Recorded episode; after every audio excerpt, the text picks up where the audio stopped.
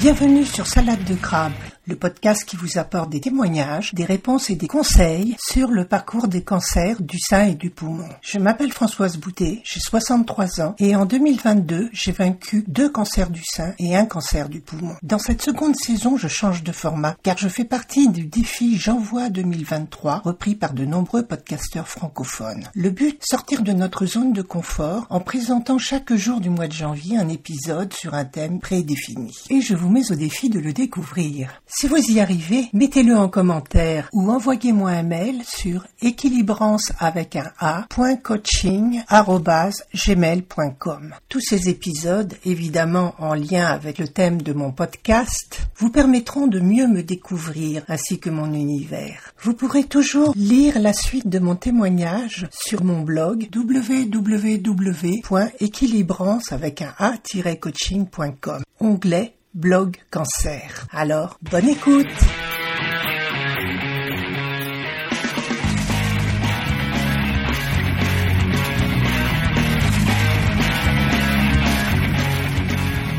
Aujourd'hui, je voulais vous parler de la genèse de ce podcast, pourquoi j'avais décidé de le créer et de vous le partager? Eh bien, il est venu de deux choses différentes. La première étant ma passion, on pourrait dire, pour le podcast, et je venais justement d'en créer un que j'avais arrêté dès que j'avais appris que j'avais un cancer. Il s'appelait Miroir et avait pour but de vous partager de belles pages de littérature inspirante. Ensuite, cela faisait quelques mois que je partageais tous les jours régulièrement sur les réseaux sociaux au travers de posts Facebook mon quotidien de cancéreuse. Pourquoi? Pour vous aider, pour libérer la parole, pour montrer ce que l'on vit réellement à l'intérieur de nous et également pour donner des conseils et surtout des réponses aux questions que l'on se posait, que je me posais et que j'avais justement posé aux médecins, aux infirmières, bref à tous les acteurs de ce parcours cancer. Et souvent je me suis accroché pour les avoir,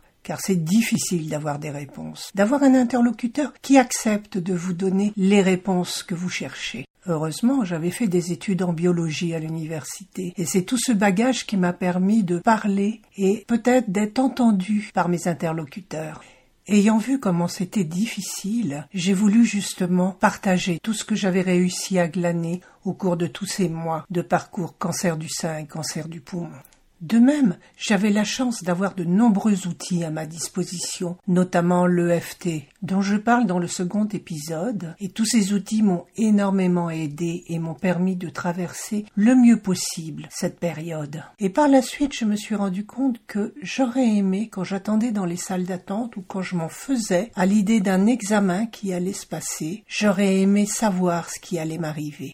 J'aurais aimé avoir cette ressource sous la main, un podcast à écouter quand je le voulais, pour me changer les idées, pour ne plus penser à ce qui allait m'arriver, mais également pour me dire ce qui allait m'arriver. De plus, je suis toujours profondément révoltée de voir combien le cancer est tabou dans notre société moderne. On commence tout juste dans les médias à parler de cancer, notamment dernièrement avec la mort du roi Pelé, et non plus de longues maladies. Et beaucoup de personnes, beaucoup de femmes ont peur de parler, ont peur de dire qu'elles ont un cancer parce que justement elles ont peur du regard des autres et c'est vrai que ce regard est difficile parce que la personne en face de nous a souvent peur ou ne sait simplement comment pas réagir. Et ça, c'est également un autre gros problème du cancer. Et cela est une blessure et un choc supplémentaire à gérer. Et cela peut être dû à leur peur de la maladie, mais également au fait qu'ils ne savent pas comment parler avec nous, de quoi parler. Leur peur ressurgit et devient un manque d'empathie que nous ressentons parfois cruellement.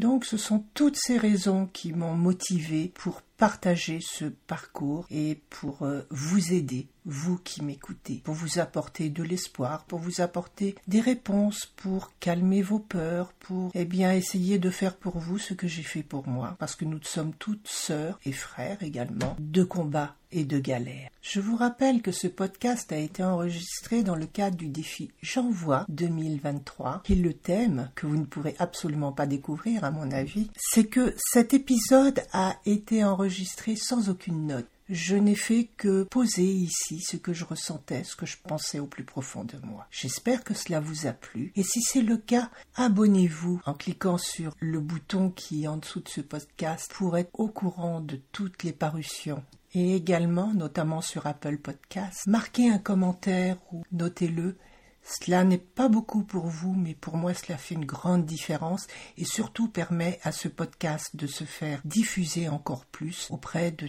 toutes les personnes qui en ont besoin. Et maintenant, je vous dis à demain pour un nouvel épisode qui aura pour thème ce que la maladie m'a appris. J'envoie 2023. J'envoie 2023. J'envoie 2023. J'envoie 2023. J'envoie 2023. J'envoie 2023. J'envoie 2023. J'envoie 2023. J'envoie 2023. J'envoie 2023.